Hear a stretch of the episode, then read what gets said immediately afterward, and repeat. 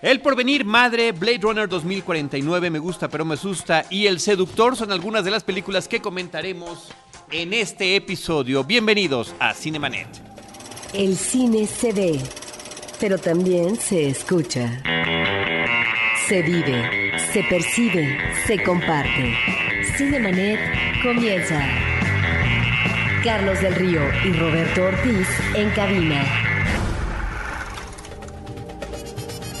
www.cinemanet.com.mx es nuestro portal, es un espacio dedicado al mundo cinematográfico. Yo soy Carlos del Río y a nombre de Paulina Villavicencio desde Anchor Sound les doy la más cordial bienvenida. Saludo a nuestro productor Uriel Valdés en los controles, grabación, postproducción y publicación de este episodio. Me da muchísimo gusto darle de nueva cuenta la bienvenida a esos micrófonos a la general Lola, que la habíamos tenido desaparecida, andaba, andaba haciendo algunas investigaciones por ahí en la península de Yucatán. Así es, muchas gracias, estoy feliz de estar de vuelta eh, y pues a darle. María Ramírez, María Ramírez, bienvenida, muchas gracias. También le doy la más cordial bienvenida, eh, la, la cordial bienvenida semanal a Diana. ¿Cómo estás, Diana? Hola, muy bien. Muy contenta de tenerlos a todos aquí el día de hoy, ahora sí, a todo el, equipo. Hay que hacer un documental de que estamos todos porque de repente no coincidimos. Diana Gómez está con nosotros y por supuesto, cofundador de Roberto Ortiz, pieza fundamental de este equipo, el hombre que ve las películas que uno dice, sí la quería ver pero no tuve tiempo. Lo cual me parece lamentable. Es lamentable, Roberto, estoy jugando, es una broma. Tranquilo, tranquilo. Pero ¿qué te parece, Roberto? ¿Qué te parece si arrancamos contigo y con la película El porvenir, la venir? Sí, yo no sé si era oportuno hablar de esta película porque ya la había comentado yo eh, con anterioridad, porque es una película que estuvo en un tour de cine francés, si no me equivoco.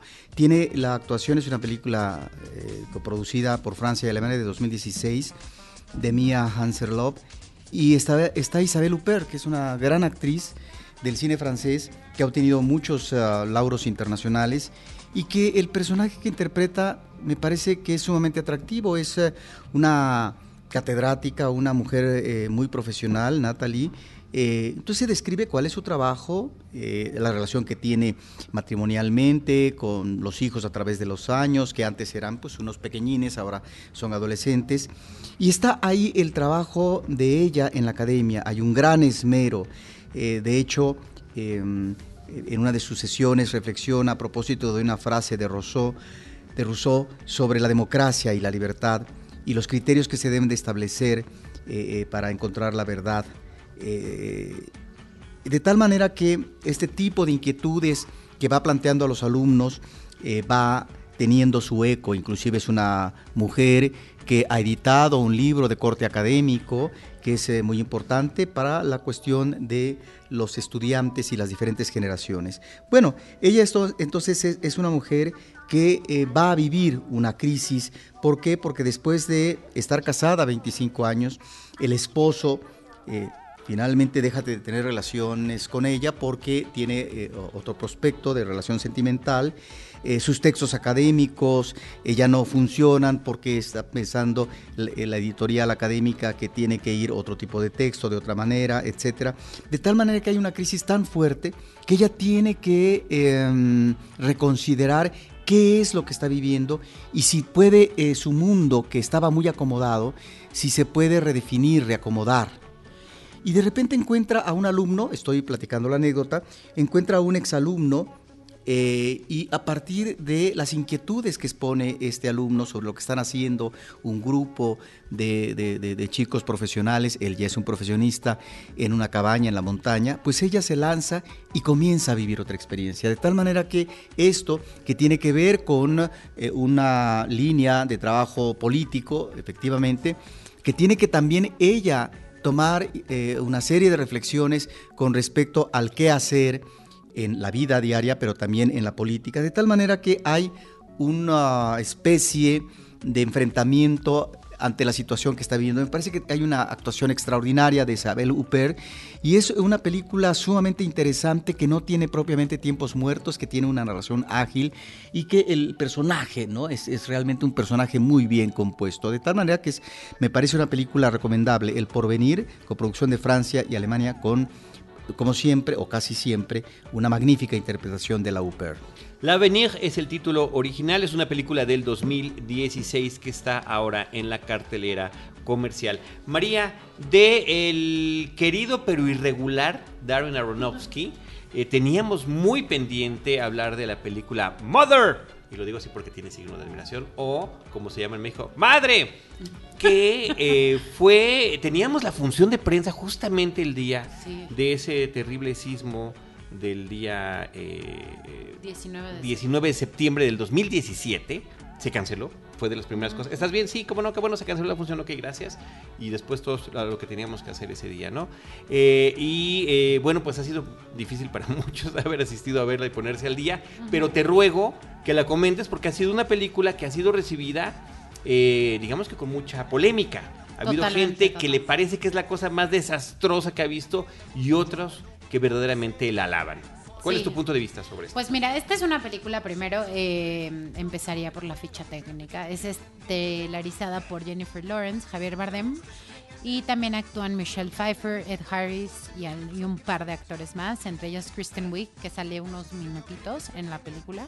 Este es una película de Aronofsky que tiene películas como eh, El Cisne Negro, Requiem por un Sueño y la última muy controversial porque no fue muy bien recibida por la crítica, Noé, esta película bíblica que fue la última que hizo este director. Bueno, pues Madre trata sobre una pareja. Y que el orden del caos, perdón, que fue cuando sorprendió a todo el mundo. Totalmente. O sea, creo que son muy controversiales sus películas en general, pero bueno, ahorita tocamos ese punto. Eh, Madre trata sobre una pareja que vive en una casa, en esta casa fuera de la ciudad. Este, y Em, en esta casa ellos viven felizmente y la, la Jennifer Lawrence, el personaje de Jennifer Lawrence, la está remodelando. Y en eso empiezan a llegar unos invitados que no han sido invitados, pero que empiezan con ellos a traer mucho misterio y cosas nuevas a la casa. Este, no quiero decir mucho para no spoilerar a la gente y que vaya al, cine a ver esta película, porque creo que es de estas películas que te tienes que forjar una opinión por ti. O sea, nadie te puede decir como está súper buena o está súper mala, porque hay gente que la ama y hay gente que la odia. De hecho, en Venecia, justo desde ahí empezó esta polémica. Mucha gente la odió, literal la buchó, y mucha gente la amó diciendo que era una obra maestra. Incluso lo compararon, compararon la película como mm, con las películas de Kubrick. Entonces, sí hubo comentarios por el tipo de reacción. sí, y, por, la, obra maestra que era la película. O sea, no, no, por, no, por, la, foto? no. En realidad vemos en la mayor parte de la película una cámara en mano que está siguiendo a Jennifer Lawrence, porque este es el personaje principal. Eh, ella es madre, como es el título de la película, y de hecho hay un dato muy curioso que los personajes no tienen nombre. Al final en los créditos vemos que Jennifer Lawrence, su personaje es madre, eh, Javier Bardem, su personaje es él, este, que esto también nos habla mucho de estos tintes un tanto religiosos que tiene la película. Hay, hay varias escenas que nos recuerdan a, a la Biblia, como el caso de Caín y Abel, unos hermanos que salen ahí en algún momento, son Caín y Abel, Adán y Eva. Eh, y el, Harris es el hombre y Michelle Pfeiffer es la mujer. En los créditos. Exactamente, en los créditos. Así están todos. y, yo vi que... Mm, ah, y, y, lo que te decía es que esta película está llena de simbolismos que algunos dicen que son muy obvios, que en realidad no son simbolismos, pero creo que hay muchos simbolismos que podemos interpretar desde, creo que desde refugiados de guerra que aparecen en un momento en realidad como un simbolismo, hasta este tema de qué tanto daño le estamos haciendo a la, a la madre naturaleza. Que el, el director de la película ha hablado de esto abiertamente. Él un poco el primer, el primer speech de él era como pues lo que tú interpretas de la película, eso es lo que es. O sea, siempre lo ha dejado abierto esto, a este tema. Pero después sí hubo un una bajada de lo que realmente trata la película y es sobre la madre naturaleza. O sea, Jennifer Lawrence es la madre naturaleza y todo lo que pasa ahí es un poco como como desde el punto de vista, y por eso también mencionaba lo de la cámara, que siempre está desde, gran parte de la película es desde el punto de vista de, Jennifer Lawrence, este, es porque el director quiere mostrar este punto de vista de la madre naturaleza y cómo nos estamos aprovechando de ella, ¿no? Y cómo la estamos haciendo sufrir y su relación un poco con la religión. Pero entonces es un personaje muy emblemático. Sí, sí que lo es. O sea, de hecho yo creo, o sea, la actuación de Jennifer Lawrence es muy buena en esta película. O sea, es de, de las cosas más rescatables de, de, la película, la actuación de ella, porque de hecho, se, como dato curioso, se, creo que se rasgó el diafragma de tanta intensidad que le puso a una de las escenas. Entonces, creo que creo que sí es muy importante y también el mensaje es muy importante. Siento que estamos en una época donde nos hemos vuelto más sensibles a los a las catástrofes naturales, no sé si por el, la cercanía que tenemos a la información también, que en las redes sociales que es inmediata, pero creo que también la Tierra nos está haciendo un llamado de que algo está pasando, ¿no? No digo que algo malo o algo bueno, pero algo está sucediendo y nos está llamando, nos está dando alertas. Y creo que también de eso trata la película. Entonces creo que sobre todo en el momento en el que estamos eh, viviendo con, en este contexto, creo que es importante el mensaje que tiene la película. Muy bien, pues ahí está Madre de Darren Aronofsky. Eh, también, gracias María. También en cartelera continúa Blade Runner 2049, la tardía secuela de aquella obra de 1982, 35 años después del estreno de la eh, película Blade Runner original, dirigida por Ridley Scott, que fue un fracaso eh, comercial en su momento, también muy muy este, golpeada por la crítica y que a lo largo de los años y a través de distintas versiones que ha tenido la cinta, como la versión comercial, el corte del director, el corte final, eh, pues se ha ganado un estatus de culto dentro del género de la ciencia ficción, pero también de la, de historia del cine en general. Roberto Ortiz, nada más como dato curioso, la película original se estrenó, se reestrenó simultáneamente con la nueva en Cineteca Nacional y entiendo que el público ha estado abocado a verla. Se han agotado funciones y además de que, interesante dato, en la primera semana al menos pasaron la versión eh, eh, de cine original, lo que se llama el Theatrical Cut, el corte cinematográfico, que tenía era el corte del estudio, era un corte que iba en contra de las intenciones del, del, propio director Ridley Scott y que incluía un final alterado, un supuesto final feliz de la película y que también tenía una voz en off.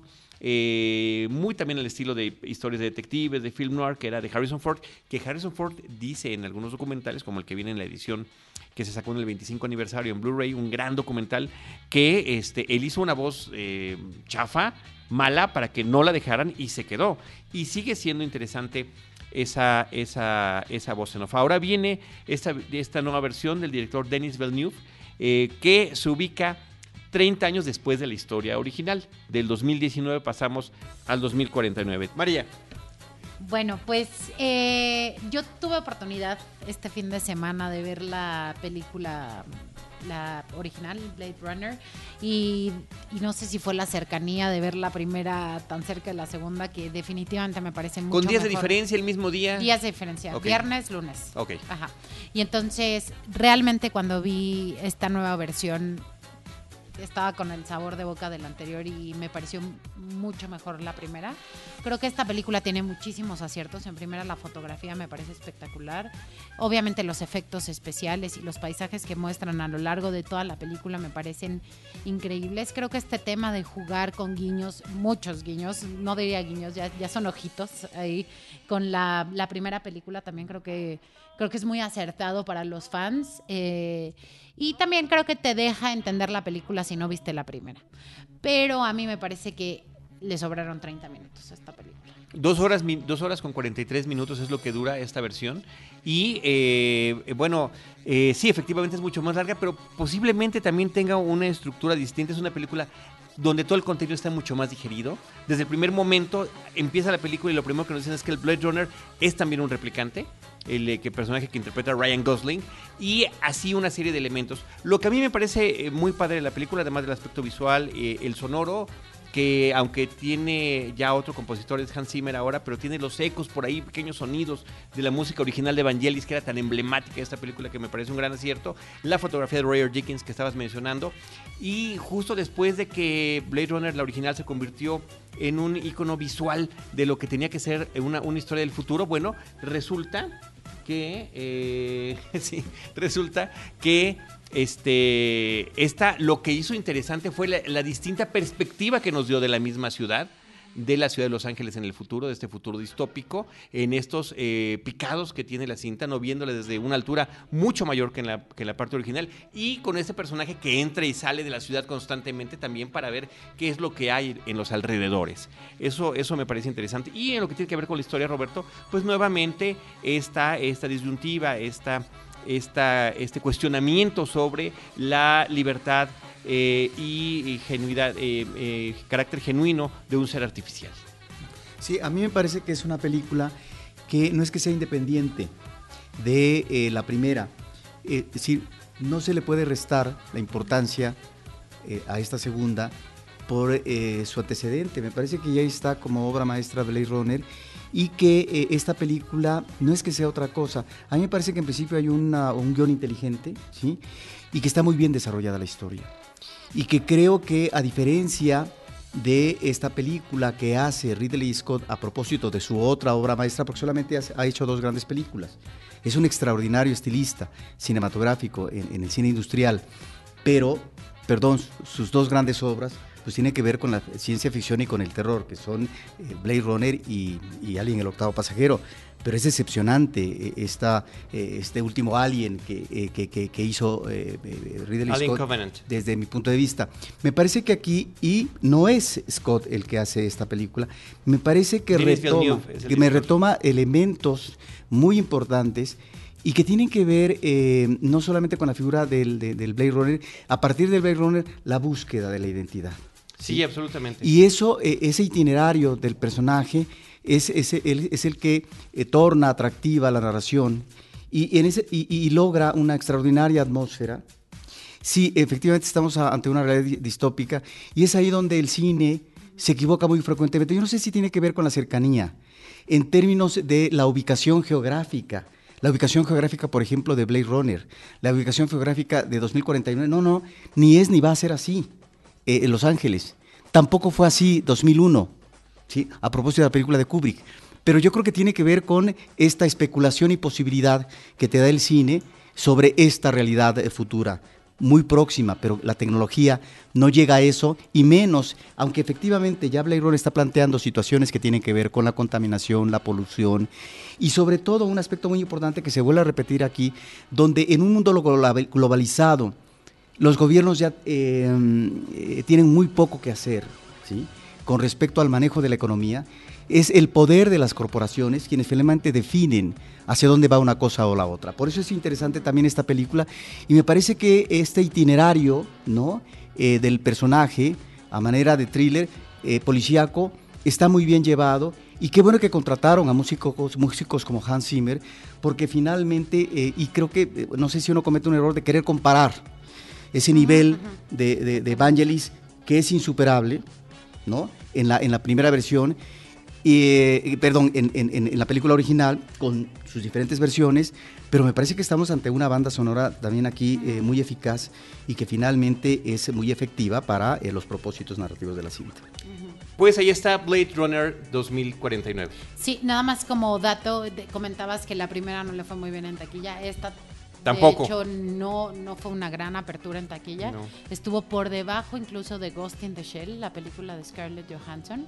La Vigilante del Futuro estuvo 35% abajo en taquilla en, sus, en su fin de semana de estreno. Sí, aquí en México. Aquí en México. Y en Estados Unidos fue un fracaso todavía mayor. Se está estrenando en diferentes países con diferentes expectativas. Todavía falta China, por ejemplo, también para ver qué es lo que pasa por allí. Pero bueno, pues vemos que es un, es un, es un cine que no es particularmente comercial y está surtiendo ese efecto desafortunadamente. Pues ahí está Blade Runner 2049. Finalmente, eh, Roberto, Diana, María, sobre el tema de Blade Runner, lo único que quiero decir es que me gusta cómo retoma el mito de Pinocho, le da tintes de tragedia griega y lo envuelve en, este, en, esta tremenda forma de ciencia ficción y que finalmente está funcionando, ¿no? Es la inteligencia artificial, el ser artificial que está buscando la humanidad y que demuestra más humanidad que los propios humanos. Sí, que eso ya estaba trabajado en eh, el Blade Runner eh, original y que ahora de nueva cuenta. Cuando yo estaba hablando del mundo de las corporaciones es porque es el mundo de la tecnología, es el que domina y, el que va a terminar, pareciera, de acuerdo a la lectura de una película de ciencia ficción como Blade Runner 2049, que eh, está atrapando a la humanidad y que finalmente la humanidad tiene que seguir una especie de inercia en función de los dictámenes de estas grandes corporaciones en eh, su manejo de la tecnología y de la ciencia. Por eso me parece que es una película que retoma muy bien el original, que construye un personaje y, cuyo itinerario es sumamente interesante, porque en esto que tú dices es efectivamente eso, lo vuelvo a repetir, esta búsqueda, encuentro o no eh, de, en principio, búsqueda de la identidad. Es decir, ¿qué soy? Pero que soy desde mi origen. Y por eso es sumamente interesante y hay escenas, me parece, también conmovedoras, em, como lo que es el primer encuentro, o, el único tal vez, que tiene el personaje principal de Ryan Gosling con una chica, ¿no?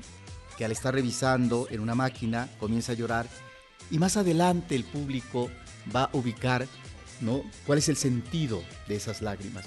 Bueno, tiene que ver con eso, con los orígenes de cada quien, ¿no? Y por eso esta película funciona, me parece muy bien. Y creo que uno de los grandes logros es esa atmósfera. Es impresionante. Y yo no sé si el fracaso comercial de la cinta desde la primera semana tiene que ver con que no es una cinta que se deja llevar por lo fácil en términos de la truculencia visual, que, podría ser válido. Y me parece que en ese sentido estamos al contrario, ante una serie de escenas muy prolongadas que pueden ser muy densas y pesadas para cierto tipo de espectador, cansadas eh, dicen algunos, me pareció que es una película cansada, con demasiado tiempo, de narrativo, etcétera, pero es por eso mismo, porque finalmente la dirección está tratando de manejar un itinerario en función del tiempo que sea necesario o que lo ocupe a partir de, eh, del escenario inmediato, interior o exterior que está manejando. Y por, y por eso me parece que es una película que logra conectar muy bien toda esta parte del drama interior del personaje principal con esta situación externa en donde están obviamente los efectos especiales, pero donde finalmente no hay un, eh, en este juego con la parafernalia, no hay un abuso de, de este. Y por eso algunas escenas climáticas creo que están bien trabajadas. Una escena que tiene que ver con el movimiento de una nave, de un vehículo, ¿no? Es decir, pareciera que se prolonga hasta el infinito pero tiene que ver con una densidad dramática en función de un vínculo que el espectador tendrá más adelante que ubicar en los dos personajes que se vuelven definitorios. El personaje de Harrison Ford y el personaje de Ryan Gosling en esta búsqueda que está haciendo. Y por eso me parece que está muy bien construida la escena, que efectivamente se tarda lo que se tiene que tardar y que funciona narrativamente. Efectivamente, así es. Y eh, con eso eh, cerramos, ¿no, Roberto, el comentario y recomendación, recomendación amplia, yo creo que de, los que estamos en esta mesa, de Blade Runner 2049. Y de la misma manera, Roberto, también hablando de la forma en la que puede conectar o no el público, el gran público, con historias fantásticas, pues nos remitimos ahora también al cine mexicano, con un estreno comercial eh, o el estreno comercial de una película que ya se ha exhibido en diferentes festivales, que inclusive tuvo ya algunas nominaciones al premio Ariel, que es la segunda película del director Daniel Castro Simbrón. Él había hecho originalmente Tao, eh, protagonizada por Brontis Jodorowsky. Ahora regresa con ese mismo actor con una película que se llama Las Tinieblas y que él ubica en un bosque eh, extraño, un bosque con una permanente neblina cubriéndolo, una pequeña cabaña y un hombre con sus hijos que allí viven y que los mantiene, en una situación de encierro. Sí, pues a Carlos, eh, conociendo al director de manera más cerca a través de Cinemanet, pues uh, qué bueno que mencionas las tinieblas, porque cuando yo hablo de este fracaso en la primera semana de comercialmente de, Blade, Runner, 2049. 2049, yo deseo mucha suerte en el estreno a la película de Tinieblas, pero en tanto que es una película que no apuesta al recurso fácil, al recurso manido, ¿sí? de toda una serie de películas mexicanas que hemos, visto mucho últimamente en la línea genérica del terror y del cine fantástico, bueno, pues ojalá y efectivamente cuando el director dice que cada eh, eh, función es diferente, ojalá que efectivamente eh, cada función y en cada cine el público vaya encontrando la importancia y el atractivo de una película, me parece, de, las más interesantes y de mayor peso en el cine fantástico de los últimos años en México. Diana. Sí, pues es una película eh, que no sobrepasa los seis actores. Hemos mencionado a Brontis, pero pues curiosamente funciona, aunque eh, pues hay actores eh, muy jóvenes que no que no conocíamos y que justamente también causan un impacto en nosotros los espectadores positivo, ¿no? los niños pues aunque son pequeños, actúan de, o jóvenes, en el caso de, de Ali Ocha, quien fue nominado al premio Ariel como revelación masculina, si no me equivoco. así es. Eh, pues creo que funciona, que hay una buena dirección por parte de, este director, que aparte pues es una persona joven, que tiene pues ciertas propuestas eh, de arte, de temáticas, de guion, porque también se involucró en el guion. Entonces es una recomendación de cine mexicano pues diferente, como dice Roberto, que, vale la pena eh, pues ir a, observar ¿no? y a, disfrutar también, porque no, aunque es una película de suspenso. Así es, absolutamente, es una película que parece que nos ubique en un universo posapocalíptico que a través de lo que está sucediendo, las relaciones internas, el miedo al externo, la sobreprotección, nos, está, nos puede dar una cantidad muy distinta de lecturas y eh, creo que es una recomendación interesante que tenemos en esta semana de estreno y que además no hay que eh, hablar demasiado sobre los elementos que maneja este realizador. Salve decir que todos ellos, Roberto, Diana, eh, María, están muy bien manejados en términos de su fotografía del diseño sonoro, de la música. Eh, y de la forma en que nos va envolviendo en esta historia. Sí, yo creo que aquí el director logró reunir eh, de manera favorable eh, los, um, los elementos de la producción que tú mencionas, la música, la parte, digamos, de los efectos sonoros, etcétera, la fotografía, con la vena temática. Me parece que es una película que aparte de estar muy bien narrada, cuando digo yo que no apuesta al efectismo gratuito, inmediato y fácil, es porque eh, em, efectivamente hay un gran suspenso, pero, y aquí es lo interesante, a veces este suspenso en películas de este tipo tiene que ver con el suspenso psicológico. Es a partir de cómo van eh, evolucionando los personajes y qué le van transmitiendo al espectador. El, espectador se preocupa, se inquieta, sobre todo con un personaje como Argel, a propósito de cuáles van a ser no sus directrices, sino el siguiente paso a dar, que no sabemos, porque efectivamente no es una directriz, hacia dónde va a conducir eh, el destino próximo de él, porque está en una situación de gran inestabilidad. Entonces me parece que ahí estamos con un tema que sí podemos decir como premisa, es el tema de la familia, el tema del poder y el tema también de la protección de la familia ante un mundo que eh, puede ser ominoso, peligroso, riesgoso, etc. Es, es realmente eh, una propuesta eh, estética, me parece muy lograda de este realizador y que pues efectivamente ojalá el público vaya a verla y logre respaldar una cinta mexicana que realmente tiene todo un atractivo porque todo su diseño me parece que logra tener un eco en sus resultados de producción. Las tinieblas de Daniel Castro Simbrón con Brontis Jodorowsky, Aliocha Sotkinov y Camila Robertson Glenny en los papeles protagónicos de esta familia. Roberto, otra propuesta distinta en otro género mexicana es la cinta Me gusta pero me asusta. Sí, es una cinta mexicana de Beto Gómez.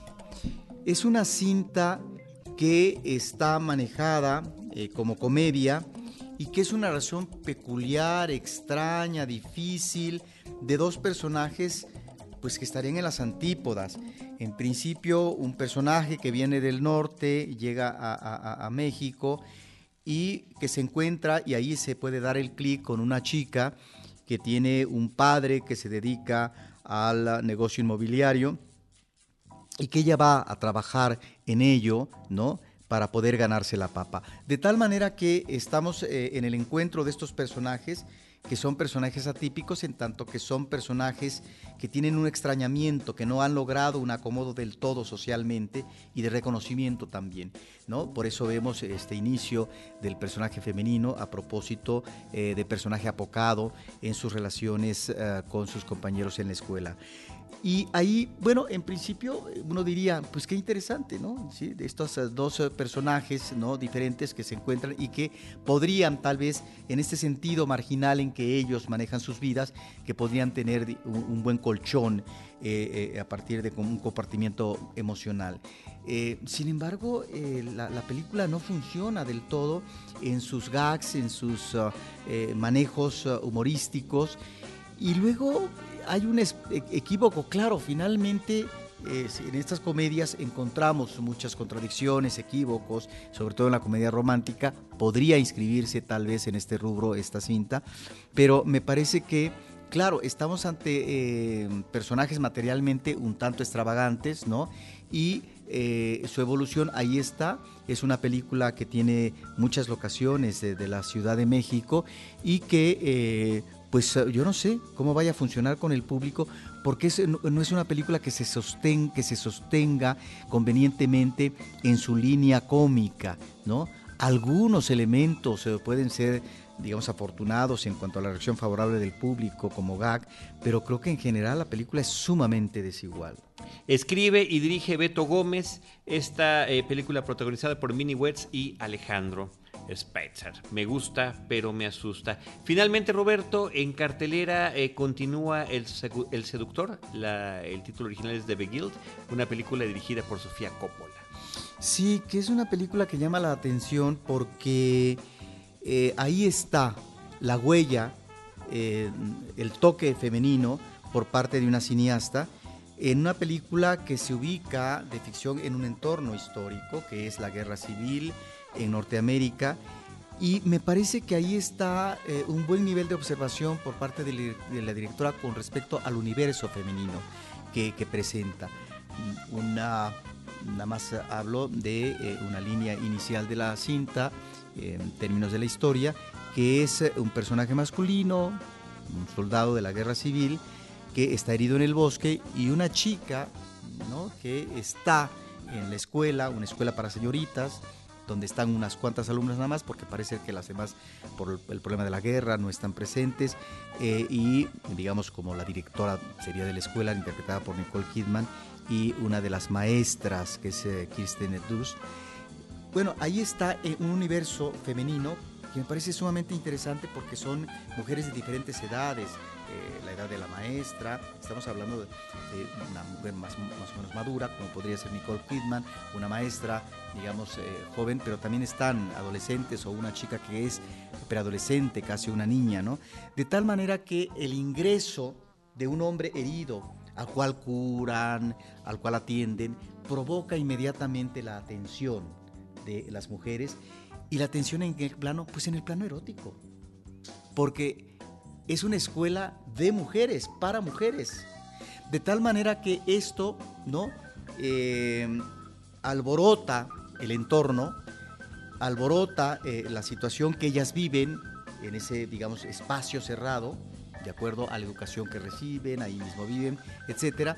Y esto es, me parece lo interesante, observar, y creo que ese es el punto que tal vez es el que le interesó a Sofía Coppola, el tipo de, mm, de, reacción, de conducta ante un personaje extraño, sí, y además que puede ser una presencia peligrosa con respecto a qué bando ocupa en la guerra civil y demás, y también la otra parte, es decir, de qué manera puedo o no granjearme una relación con él que pueda llegar a otro tipo de acercamiento que tendría que ver con la sensualidad, con el sexo. De tal manera que me parece que esto es lo más atractivo de la película. Es una película concisa, es una película que finalmente cierra, me parece bien, y que no necesita dar mayores, mayores explicaciones sobre esta situación particular de encierro de este universo femenino que reacciona de una u otra manera ante esta presencia que puede ser efectivamente una presencia sumamente atractiva, pero que también puede ser una presencia de rechazo ante lo que puede implicar. Me parece que hay un magnífico diseño de producción. Colin Farrell es el que interpreta a este soldado herido. Nicole Kidman aparece en la película, como mencionas. Kirsten Dunst, Elle Fanning y una Lawrence, entre otros. Roberto, yo me quedo personalmente no necesitaba este remake de esta película. Me quedo con la versión original de Don Siegel, protagonizada por. Es una cosa diferente, Carlos. Es, están basadas, se, llaman igual, están basadas en la misma novela, es la misma historia, básicamente. Y el, el, protagónico de Clint Eastwood en este. Eh, extraño western que efectivamente eh, a través de esta historia de lo que sucede, el, equilibrio de poder entre las mujeres, los favores eróticos que podría proveer este hombre, que parecería una fantasía que de adolescente cualquiera diría ojalá que me hieran en cualquier momento y acabe en un lugar así, se puede convertir en una verdadera pesadilla. En el gran, en el terror. En el terror, en una verdadera pesadilla. Entonces, bueno, pues ahí está esta versión y como tú dijiste desde el principio, sensibilidad femenina de Sofía Coppola para tomar esta historia con la contraparte que sería la versión de Don Siegel con todo el, pues el, machismo que manejaba en sus películas, eh, tanto de acción como de western, como de crimen y demás. Qué bueno que lo mencionas porque entonces invitamos a, nuestro público a que vea esta película ¿no? Eh, actual con eh, este antecedente que finalmente nos está remitiendo a un mismo tema, pero trabajado, planteado ¿no? Con otra finalidad por parte de Siegel en su momento. Sí, que sería la pura testosterona. Pero pues aparte hablando de la sensibilidad de esta directora, creo que habla de, que ella sabe conquistar a, cierto mercado, ¿no? O sea, si te gustaron sus películas previas, también puedes eh, notar cómo ella crea estos, estos mundos que son pues muy eh, disfrutables o fáciles de aceptar, sobre todo para el público de, femenino, ¿no? Cuando ves esta clase de películas, entonces pues... Eh, ¿Pero a qué te estás refiriendo? Sí, por ejemplo, si viste, si viste Virgin Suicides o si viste María Antonieta o alguna de estas películas, eh, sí te sientes de pronto eh, eh, como empático con sus personajes, con cómo eh, los desarrolla, porque Sofía Coppola a mí me parece que siempre ha tenido pues como esta forma de contar historias muy desde el punto de vista femenino, un poco rosa, a veces hasta cursi y frívolo, ¿no? Y, la presencia de Kirsten Dunst en, muchas de sus que películas. Que es su musa, exactamente. Pues bueno, pues ahí están para todos ustedes que escojan cuál es y además, la, versión que más les Y además, esta actriz que ustedes acaban de mencionar es la que nos arroja una serie de sorpresas en la trama. Ok. Oye, en la original salía Geraldine Page y Joan Harris eh, junto a Clint pues muy bien, con eso llegamos a la conclusión de este episodio, las películas que comentamos, El Porvenir, Madre, Blade Runner 2049, Las Tinieblas, Me Gusta pero Me Asusta y El Seductor, que por cierto, ahí falta que chequemos y lo pondremos en el blog, cuál fue el título con el que se estrenó la película de Don Siegel, The Beguiled, es el título de la novela y de las dos versiones en, en su idioma original, en inglés. Bueno, pues nosotros le recordamos nuestras redes sociales. de Idalí, tu, tu Twitter. Mi Twitter es arroba de Idalí y ahí con mucho gusto podemos comentar todo lo que oyeron en este podcast. Muchas gracias. El de María Ramírez es arroba generalalola y el de este espacio arroba cinemanet, facebook.com diagonal cinemanet, cinemanet 1 en, en Instagram y cinemanet 1 en YouTube. En cualquiera de estos espacios, nosotros les estaremos esperando con cine, cine y más cine. Cinemanet termina por hoy. Más cine en Cinemanet.